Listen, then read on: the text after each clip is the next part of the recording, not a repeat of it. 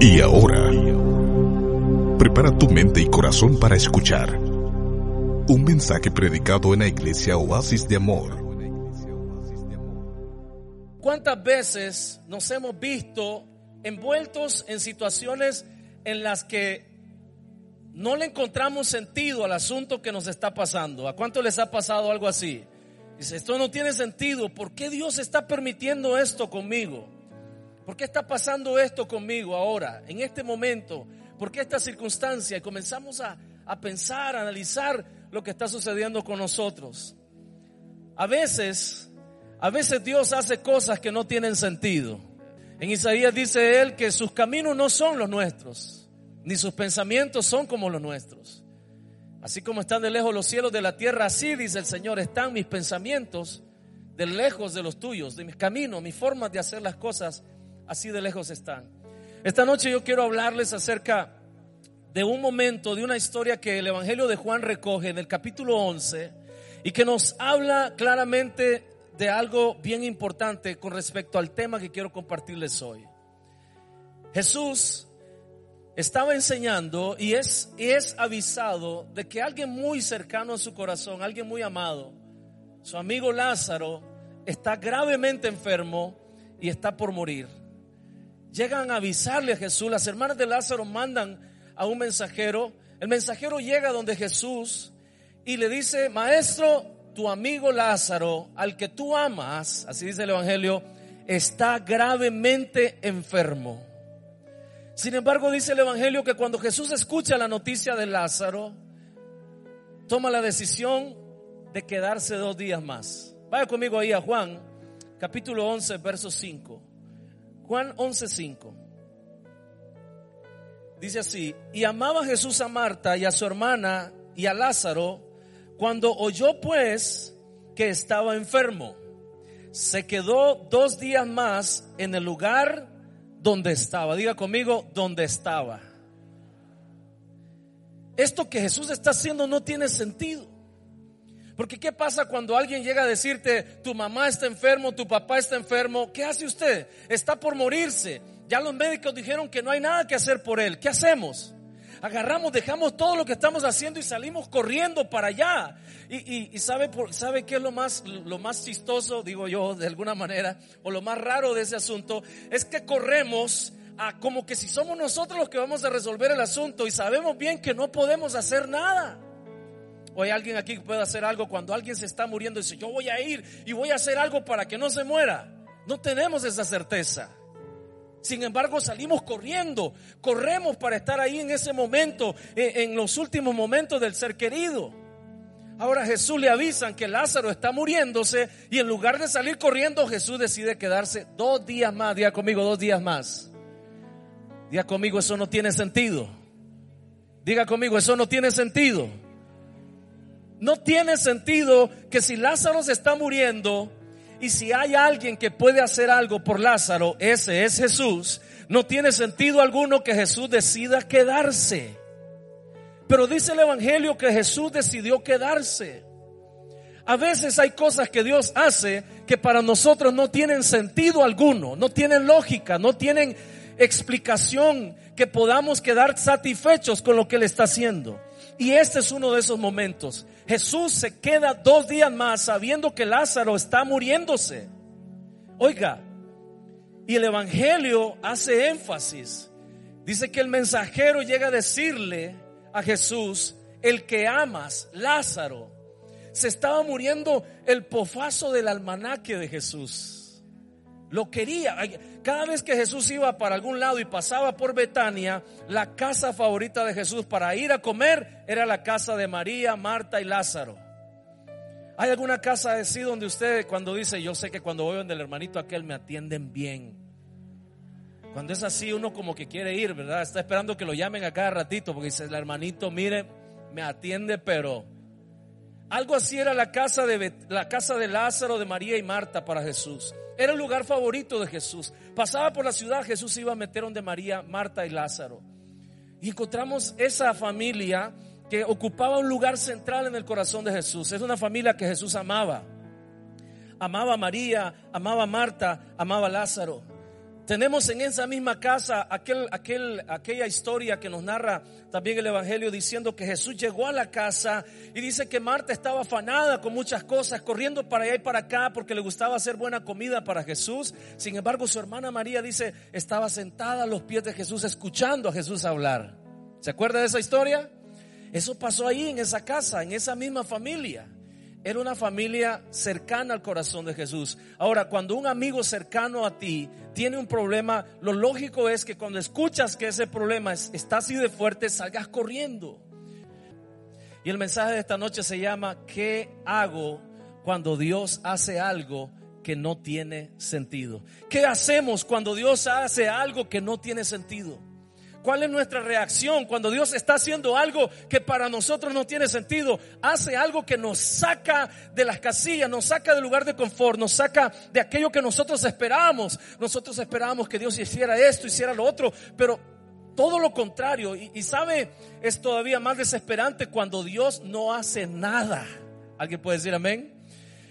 Es todavía más desesperante cuando Dios no está haciendo absolutamente nada y lloramos y oramos y oramos y no recibimos respuesta de parte de Dios. Y vemos que aquel problema sigue creciendo y siguen las circunstancias, pero no vemos a Dios por ninguna parte. ¿A alguien le ha pasado algo así o solo a mí me ha pasado? Parece que no vinieron hoy los hermanos de verdad. ¿A alguien le ha pasado algo así o solo a mí me ha pasado? Si lo que Dios está haciendo no tiene sentido. A veces Dios permite cosas también, a veces no es Él el que las hace, pero permite cosas que para nosotros no tienen sentido alguno, no logramos entender. Y cuando estamos en medio de la circunstancia difícil y del fuego de la prueba, es todavía más complicado entender qué es lo que Dios está tratando de hacer en medio de todo este desastre. No tiene sentido que Jesús se quede dos días más y le están diciendo que su amigo Lázaro, al que él ama, se está muriendo. No tuvo sentido alguno para los discípulos. Lo escucharon. Vaya conmigo al verso 11, ahí de Juan 11. Los discípulos escuchan que llegan a decirle a Jesús que se está muriendo su amigo. Y dice el verso 11, dicho esto les dijo después, nuestro amigo Lázaro duerme, mas voy para despertarle. Verso 12, dijeron entonces los discípulos, Señor, si duerme sanará. Verso 13, pero Jesús decía esto de la muerte de Lázaro y ellos pensaron que hablaba de reposar del sueño. Verso 14. Entonces Jesús le dijo claramente, Lázaro ha muerto. Lázaro ha muerto. No tuvo sentido para los discípulos lo que Jesús les estaba diciendo. Primero, no tiene sentido que se quede ahí si se está muriendo su amigo y él es el que lo puede sanar. Habían visto a Jesús levantar al paralítico del estanque de Bethesda. Habían visto a Jesús hacer vino del agua en la boda de Canaán de Galilea. Habían visto a Jesús sanar al hijo de un siervo del rey que estaba enfermo. Habían visto a Jesús darle de comer a cinco mil personas, a quince mil dicen algunos, con unos cuantos peces y unos cuantos panes. Habían visto a Jesús hacer milagros poderosos, maravillosos lo que seguramente ellos pensaron cuando oyeron Lázaro está enfermo y que mandan a llamar a Jesús, lo que ellos pensaron, la reacción normal de ellos, conociendo a Jesús como era, era que Jesús se levantara y dijera, muchachos, vamos para allá, vamos a Betania porque Lázaro me necesita. Sin embargo, dice la palabra que Jesús decidió quedarse dos días más. Entonces, no solamente Jesús está actuando de forma rara, diferente a todas las otras veces, sino que además está hablando raro. A veces Dios habla raro a nuestro oído.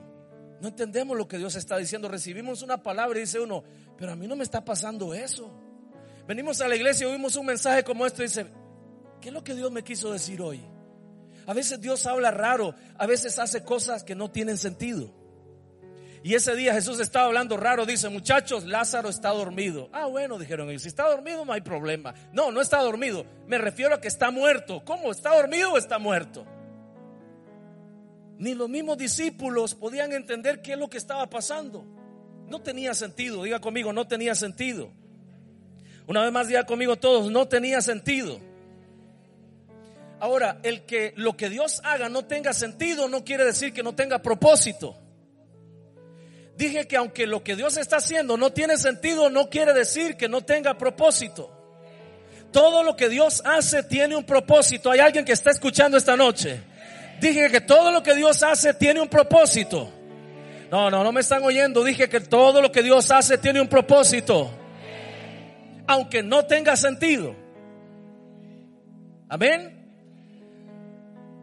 No tenía sentido que Dios le dijera a Abraham, te voy a dar un hijo, y cuando lo tuvo no tenía sentido que se lo pidiera, ¿sí o no? Pero tenía propósito. ¿Sabe cuál? Cuando Abraham lo trajo a ofrecer a Isaac, Dios recibió a su hijo, a Isaac, al único, a tu único, le dice el Señor, al que amas, dámelo. Abraham se levantó de mañana, se fue al monte Moriah, llevó la leña y arregló el altar y puso a su hijo ahí. Cuando le va a darle estocada, el ángel le dice, no lo hagas. He probado tu corazón y he visto que eres fiel a mí. ¿Y sabe qué? Entregó un hijo, pero recibió una promesa no uno, sino como la arena del mar y como las estrellas de los cielos. Abraham puso a su único hijo en manos de Dios y no recibió de regreso solo a Isaac. En Isaac recibió la promesa hecha, completa, absoluta. Él era el hijo de la promesa, pero no solo era el hijo de la promesa, era la promesa. Y en Isaac todo lo demás que Dios le había prometido a Abraham fue cumplido en él. Porque te voy a decir una cosa, cuando tú le entregas algo a Dios, Él te lo devuelva multiplicado y optimizado no vinieron los que tienen fe hoy aquí. ¿Acaso hay uno que vino con fe esta noche para creer que Dios tiene propósito en cada cosa que está pasando? ¿Hay alguien que diga amén a eso? Abraham entrega su... No tenía sentido, había esperado por ese hijo yo no sé cuántos años desde los 75 hasta los 100 años, esperó 25 años esperando y ahora que lo tiene, su hijo está creciendo, es la niña de sus ojos, es el hijo de su corazón, el que ama y de repente Dios le dice, dame a tu hijo, a tu único, al que amas. Y Abraham va y se lo entrega. Y cuando lo recibe Dios dice, ya sé que tú me amas a mí antes que cualquier otra cosa. Aquí tienes a tu hijo, pero no solo a su hijo, sino la, la promesa cumplida, completa ¿Alguien puede decir amén? No tenía sentido el sufrimiento de José, que fuera vendido por sus hermanos, que fuera metido en la cisterna, vendido como cualquier mercancía, que llegara a la casa de Potifar, cayera preso por acoso sexual, por ese caso falso que le armaron y estuviera preso tantos años. No tenía sentido, pero tenía propósito. Para José pudo haber sido muy duro. Para su padre Jacob fue durísimo. Pensó que lo habían comido unas bestias, una fiera del campo, porque así le dijeron los hermanos. No tenía sentido. Era el hijo amado. ¿Por qué? No tenía sentido, pero había un propósito. Y el propósito era para salvación de todo el pueblo, no solo de José, sino de toda la nación. Y no solo de Israel, de todas las naciones de aquel entonces. Puede que para nosotros no tenga sentido, pero sí tiene propósito. Diga conmigo, aunque no tenga sentido, tiene propósito. Amén, hermanos. No tiene sentido que Dios saque a Israel de Egipto y lo lleve al desierto y después vaguen 40 años en el desierto. No tiene sentido. A menos que el desierto sirva para algo provechoso. ¿Sabe para qué?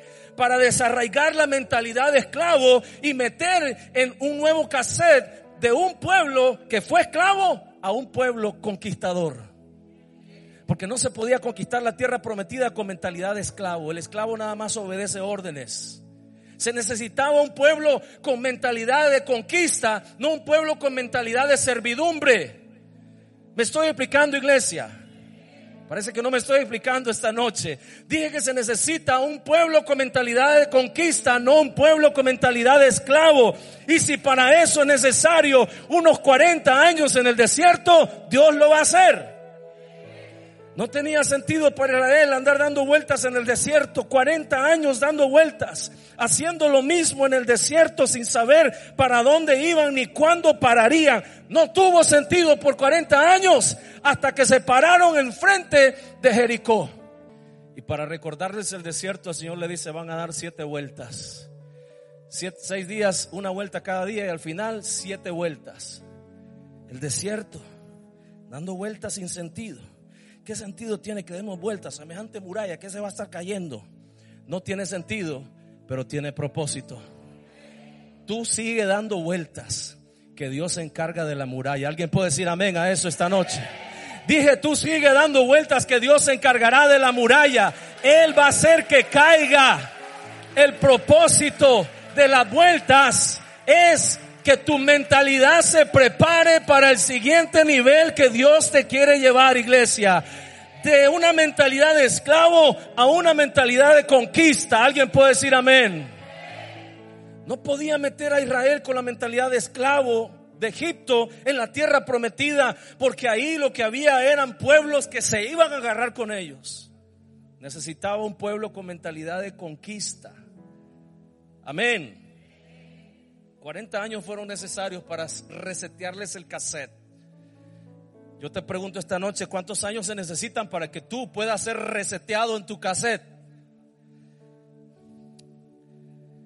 Amén. No tiene sentido que Cristo, siendo inocente, tuviera que morir en la cruz del Calvario. No tiene sentido, pero tiene propósito. Y el propósito eres tú. Dile que está la par tuya. Tú eres el propósito del por qué Cristo fue a la cruz del Calvario. No tiene sentido, él era inocente, no era culpable, pero tuvo que ir a la cruz porque tenía propósito. Escucha, no siempre las cosas que tienen propósito tendrán sentido. Parece que no me estoy explicando, estoy hablando en chino hoy. No siempre las cosas que tienen propósito tendrán sentido. Donde tú no ves sentido, Dios tiene un propósito. Dile que está la parte tuya, donde tú no ves sentido, Dios tiene un propósito. ¿Por qué me pasa a mí? ¿Por qué? No tiene sentido, Señor, pero tiene propósito. ¿Alguien puede decir amén? Ahora, ¿para quién no tiene sentido? Esa es la pregunta. Si para mí no tiene, para mí no tiene sentido. Puede que para ti no tenga sentido. No tuvo sentido para los discípulos. ¿Qué le pasa a Jesús? Está hablando raro ahora. Se está muriendo su amigo. No es que lo quería tanto. A cada rato nos lleva ahí. Siempre, bueno, comemos rico. Me gusta ir también a mí ahí. Pero ahora que le dicen que se está, se está muriendo su amigo, dice, muchachos, tranquilos, quedémonos aquí. Yo creo que ya los discípulos estaban armando maletas para salir caminando cuando Jesús dijo, tranquilo, aquí nos quedamos dos días más. Pero se está muriendo tu amigo. ¿Qué dije? Él duerme. Lázaro duerme. Ah, bueno, si duerme, entonces está bien, quedémonos. No, pero cuando digo que duerme es que está muerto. Entonces, ¿qué estamos? ¿Jesús está muerto o está dormido? ¿Cómo es la cosa? No tenía sentido, ya conmigo, no tenía sentido. No tenía sentido para las hermanas de Lázaro. Escuche, mandan a avisarle a Jesús. Y lo que están demostrando las mujeres, María y Marta, cuando mandan a avisarle a Jesús que venga, porque su hermano Lázaro se está muriendo, ¿sabe lo que están demostrando? Están demostrando fe. ¿Sí o no? Claro, porque están llamando a Jesús, creen ellas en el poder de Jesús para sanar a su hermano. Ahora escuche, aquí hay algo que Dios me estaba hablando y se lo quiero compartir. A veces no es necesario, a veces no basta solo con tener fe. Se tiene que, juntar la fe con los tiempos perfectos de Dios. No me escucharon, parece. Dije que se tiene que juntar la fe con los tiempos perfectos. ¿Cuántos creen que los tiempos de Dios son perfectos? No voy a volver a preguntar cuántos creen que los tiempos de Dios son perfectos se requiere que la fe se junte con los tiempos perfectos de Dios. Ahora, ¿quién conoce los tiempos de Dios? A veces para nosotros puede ser tarde cuando el Señor dice, no, todavía no es tiempo. A veces para nosotros puede parecer que ya no hay más tiempo. Y cuando de repente miramos a Dios hacer algo. Hace un tiempo estaba en el cine, yo esperando a entrar a ver una película, no me acuerdo qué película era. Estaba sentado ahí y abrí mi celular, abrí la Biblia en el celular y comencé a leer. Y me llevó el Señor a la historia, al, al momento en que Él está siendo crucificado. Y dice la palabra que habían dos hombres crucificados con Jesús, ¿se acuerda? Los dos eran ladrones, uno a la izquierda y el otro a la derecha y Jesús está en el centro. Y uno de ellos le dice, acuérdate de mí cuando vengas en tu reino. ¿Y qué le dijo Jesús a ese hombre? Te digo que hoy estarás conmigo en el paraíso. Y el otro le dijo, si tú eres el Hijo de Dios, bájate de esa cruz y ayúdanos a nosotros. Y aquel que le había dicho, si, tú eres, eh, eh, acuérdate de mí, le dijo, ¿cómo no te arrepientes? Estás siendo juzgado y todavía tienes esa actitud. Porque hay gente así, ¿verdad? Que cuando le está cayendo juicio, en lugar de arrepentirse, más bien juzgan a Dios. ¿Y dónde está Dios? ¿Y por qué Dios permite tanto mal en el mundo? ¿Y por qué Dios, si es poderoso, no hace algo? De tipo de gente así. Así era ese hombre. Cuando yo leí esta historia, el Espíritu Santo me hizo entender una cosa. Parecía que ya no había más tiempo para aquel hombre en la cruz del Calvario. Estaba siendo juzgado y muerto. Ya no había esperanza. Parecía que Dios no había llegado a tiempo. Eso parecía, diga conmigo, parecía. Pero Dios tiene todos sus tiempos perfectamente sincronizados. El timing de Dios es exacto y perfecto. Toda su vida ese hombre fue un malvado, fue un mal hombre, fue un ladrón, estaba siendo juzgado por sus malas obras. Pero cuando parecía ya tarde, coincidió con el Salvador del mundo en el mismo lugar, a la misma hora. Hermano, eso no puede ser obra de la casualidad. ¿Sabe qué es eso? Los tiempos perfectos de Dios. Porque una cosa sé yo, y escucha lo que te voy a decir, una cosa sé, Dios no se adelanta ni llega tarde, Él siempre llega a tiempo. Y aquel hombre en la cruz del Calvario se dio cuenta de esta verdad. Dios no llega tarde ni se adelanta. Él siempre llega a tiempo. Yo no sé qué estás pasando ahora, ni hace cuánto lo estás pasando. Y quizás tú estarás pensando que Dios te dejó olvidado o que ya Dios se tardó demasiado. Tengo una noticia hoy. Él no se adelanta ni se atrasa. Él siempre llega a tiempo. ¿Alguien puede decir gloria a Dios a eso? La palabra dice, hermanos, no tengan por tardanza que el Señor no ha venido. No, Él no se ha olvidado que prometió volver por nosotros. Alguien puede decir amén. Él no se ha olvidado que tiene un compromiso con una novia que le está esperando ataviada, lista para casarse con él.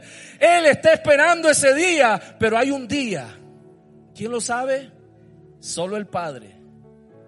Pero eso no va a ser ni antes ni después. Será en el día exacto que ya Dios estableció. Ya conmigo, Dios no llega tarde, ni se adelanta, siempre llega a tiempo. ¿Qué importa que no tenga sentido para ti?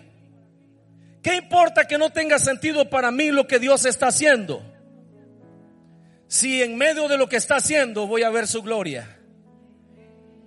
¿Qué importa que no tenga explicación? Si en medio de lo que me está pasando voy a ver su gloria, voy a ver su provisión, voy a ver su sanidad, voy a ver la mano de Dios moviéndose a través de esta circunstancia. Escucha, probablemente, probablemente si no estuvieras pasando por lo que estás pasando, no verías la mano de Dios como la vas a ver. No me oyeron, parece. Si no estuvieras pasando por lo que estás pasando, no verías la mano de Dios como la vas a ver. No verías su provisión como está a punto de manifestarse, iglesia. ¿Qué importa que no tenga sentido lo que Dios está haciendo?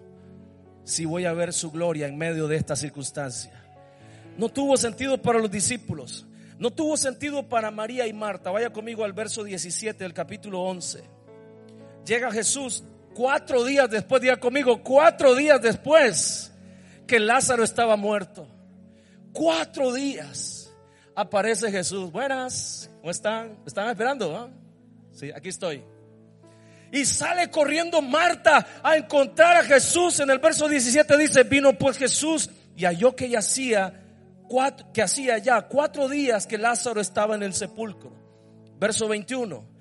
Y Marta dijo a Jesús, Señor, si hubieses estado aquí, mi hermano no habría muerto.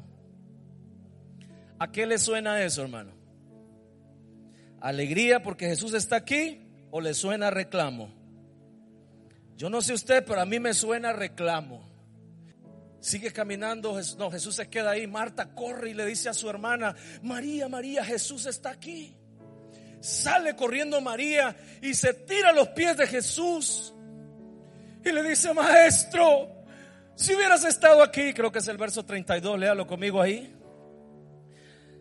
María cuando llegó a donde estaba Jesús al verle se postró a sus pies diciendo, Señor, Si hubieses estado aquí, no habría muerto mi hermano. No tenía sentido tampoco para María. No tenía sentido para Marta. Diga conmigo, no tenía sentido.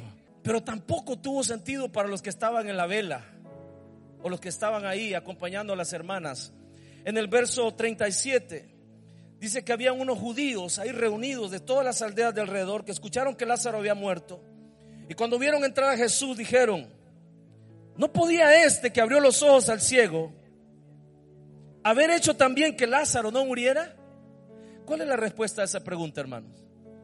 ¿Podía o no podía Jesús evitar que Lázaro se muriera? ¿Podía o no podía? Claro, tenía el poder. Por eso es que las hermanas lo mandan a llamar. Sabían que él podía evitar que Lázaro se muriera. Lo podía sanar. Los judíos también sabían. ¿Cuántos saben que Dios tiene la respuesta a tu salida aquí ahora? Pero aún sabiendo que Él tiene la respuesta, no tiene sentido. No tiene sentido. No tenía eh, sentido para los discípulos, no tenía sentido para María, no tenía sentido para Marta, no tenía sentido para los judíos, no tenía sentido para nadie, pero tenía todo el sentido y todo el propósito para Dios. Lea conmigo en el verso 3, Juan 11, 3 y 4. Enviaron pues las hermanas para decir a Jesús, Señor, he aquí el que amas está enfermo. Verso 4. Oyendo Jesús dijo, esta enfermedad no es para muerte, sino para que la gloria, para la gloria de Dios, para que el Hijo de Dios sea glorificado por ella. No tenía sentido para nadie, pero sí tenía sentido para Jesús. Tenía sentido para Dios. Quizás para ti no tiene sentido lo que estás enfrentando ahora, pero sí lo tiene para Él. Quizás no tiene sentido, pero tiene propósito. Él sabe lo que está haciendo. ¿Cuántos pueden creer eso? ¿Cuántos creen que Él sabe lo que está haciendo? No tiene sentido, pero tiene propósito. Jesús lo está diciendo claro. El propósito que hay en esto es para que la gloria sea para Dios. ¿Alguien puede decir amén? El apóstol Pablo escribe diciendo, amados hermanos, esta leve tribulación momentánea está sobre ustedes para producir en ustedes un cada vez más eterno peso de gloria. No está para destruirlos, no está para hacerlos pedazos, no está para que se vayan de la iglesia, está para que la gloria de Dios se manifieste sobre tu vida, sobre tu circunstancia. Pero parece que nadie cree aquí. Yo creo que tengo que esforzarme más para predicar más duro, para que puedan creer. Dije que esta leve tribulación momentánea solamente sirve para que la gloria de Dios se manifieste sobre tu vida. Alguien puede decir amén esta noche. No vas a ser derrotado, no vas a ser destruido, solamente es que Dios te está llevando al siguiente nivel de gloria que quiere desarrollar en tu corazón y que quiere derramar sobre tu vida. ¿Cuántos reciben eso? No levante la mano, diga amén.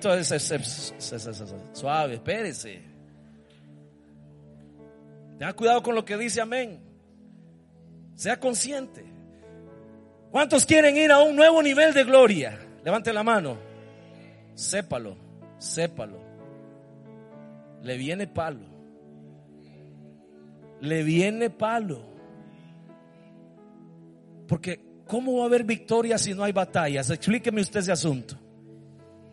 ¿Cómo es que Dios nos lleva de gloria en gloria si no hay batalla y tras batallas? ¿Cómo es que Dios nos lleva de un nivel a otro si no hay un desierto? ¿Cómo es que nos saca de Egipto para ir a la tierra prometida si no nos pasa primero por un desierto?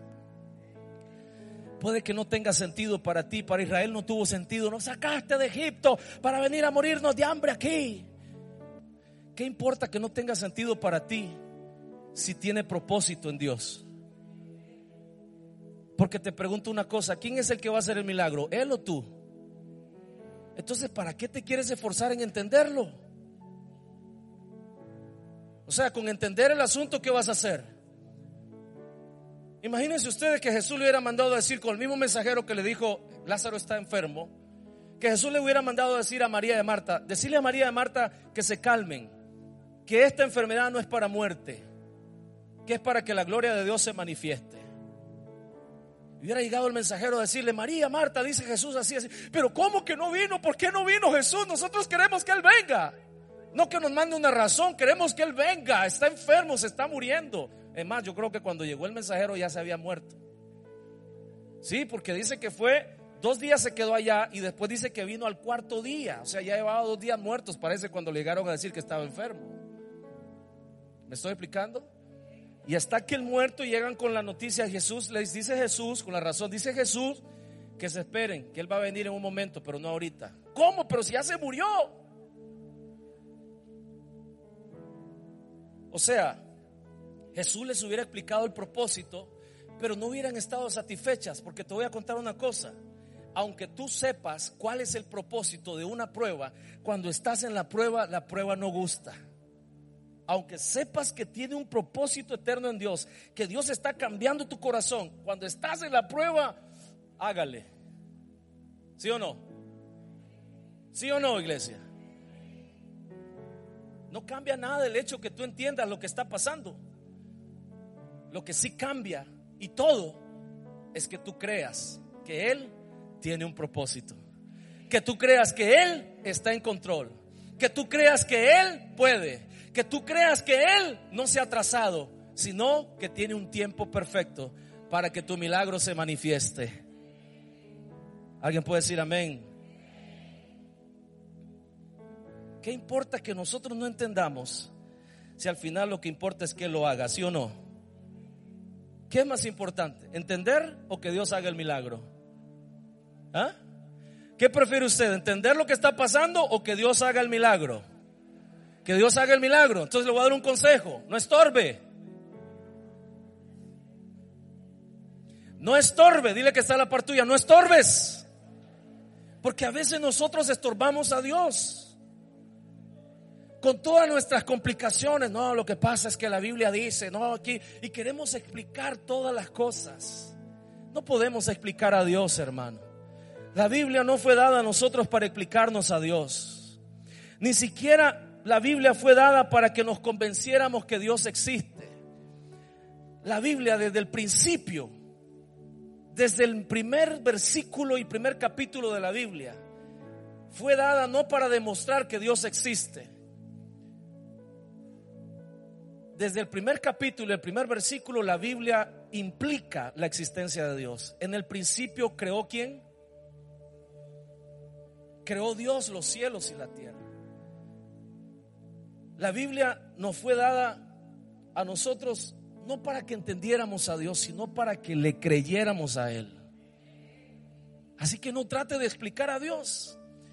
Ese es, una ese es un tiempo perdido, es estéril. No podemos explicar las cosas sobrenaturales que Dios es capaz de hacer.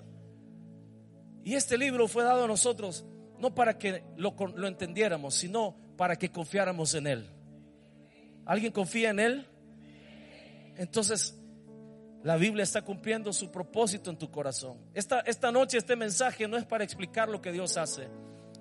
Es para llevarnos a todos a un lugar de entendimiento en el que aunque no tenga sentido lo que nos está pasando, podamos creer que tiene un propósito. ¿Alguien puede decir amén a eso? Siguió Jesús ahí y dice, ¿dónde lo pusieron? Ya llegue, maestro. Tiene cuatro días muerto. Vamos, lléveme donde está él. Y lo llevaron. Y cuando Jesús entra en esa discusión con una de sus hermanas, con, con María, le dice en el capítulo 11, en el verso 40. Juan 11, 40 dice, Jesús le dijo, ¿no te he dicho que si entiendes verás la gloria de Dios? No, ¿verdad? ¿No te he dicho que si qué? ¿Que si qué? Entonces, ¿es entender o es creer? Lo que va a cambiar tu circunstancia no es que entiendas, es que creas. Lo vuelvo a decir, lo que va a cambiar tu circunstancia no es que entiendas, sino que creas. ¿Qué le interesa a Dios? ¿Que le creas o que lo entiendas?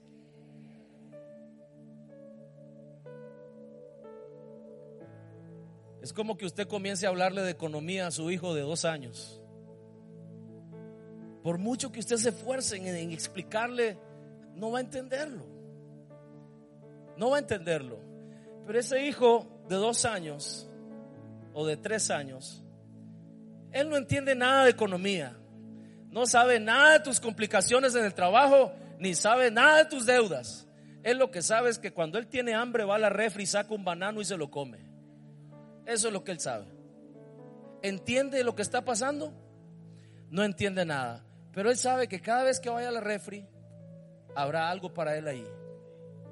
Tú no necesitas entender a Dios. Aquí venimos a la refri hoy no a entenderlo, venimos a comernos el banano. Dígale que está la par suya, coma, trague, trague, trague. Trague porque está buena la comida hoy, dígale. Cuando las cosas que Dios hace no tienen sentido. Ese era el mensaje hoy, ¿verdad? ¿Qué hago cuando las cosas que Dios está haciendo no tienen sentido? ¿Qué hago? ¿Qué tengo que hacer? Bueno, ya dijimos que no debemos explicarlo. No tenemos que meternos a querer explicar. No necesitamos hacer eso. Entonces, ¿qué hago cuando lo que Dios está haciendo no tiene sentido para ti o para mí? Lo que debo de hacer es confiar que Él tiene un propósito. Voy a volver a decir, ¿qué debo de hacer cuando lo que Dios está haciendo no tiene sentido? ¿Qué debo de hacer? Confiar que tiene un propósito en Él. Confiar que tiene un propósito en Él. Si usted se pone a pensar todo lo que tiene que ver con el, el, plan de salvación, no tiene sentido lógico humano, no, naturalmente no lo podemos entender. Dice la palabra, cree en el Señor Jesucristo y serás salvo tú y tu casa. ¿Alguien puede decir amén a eso?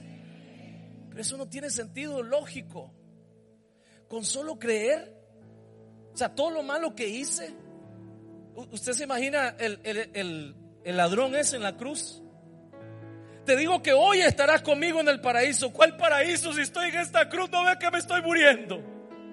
Te digo que hoy estarás conmigo en el paraíso. Y aquel hombre creyó. ¿Y sabe qué pasó? Estuvo con él ese día estuvo con él desde ese día. ¿Entendió el hombre lo que le dijo Jesús? No sé si entendió, pero él creyó. Por el contrario, el otro ladrón comenzó a juzgar a Jesús y a maldecirlo. Estaba pagando por lo que había hecho y todavía estaba bravo porque se lo estaban haciendo. Así somos a veces, ¿verdad? Somos cara dura. Estamos metiendo la pata y todavía nos ponemos bravos que nos digan que metimos la pata. Y nos peleamos con cualquiera. Así estaba ese hombre. El otro, por el contrario, no entendía lo que estaba pasando cuando Jesús le dijo, hoy estarás conmigo en el paraíso, pero creyó. El punto aquí es entonces que aunque no entiendas lo que está pasando, puedas creer que Él tiene un propósito. Cuando lo que Dios hace no tiene sentido, puedes estar seguro que sí tiene un propósito. Has escuchado una palabra de Dios, un mensaje predicado en la iglesia Oasis de Amor.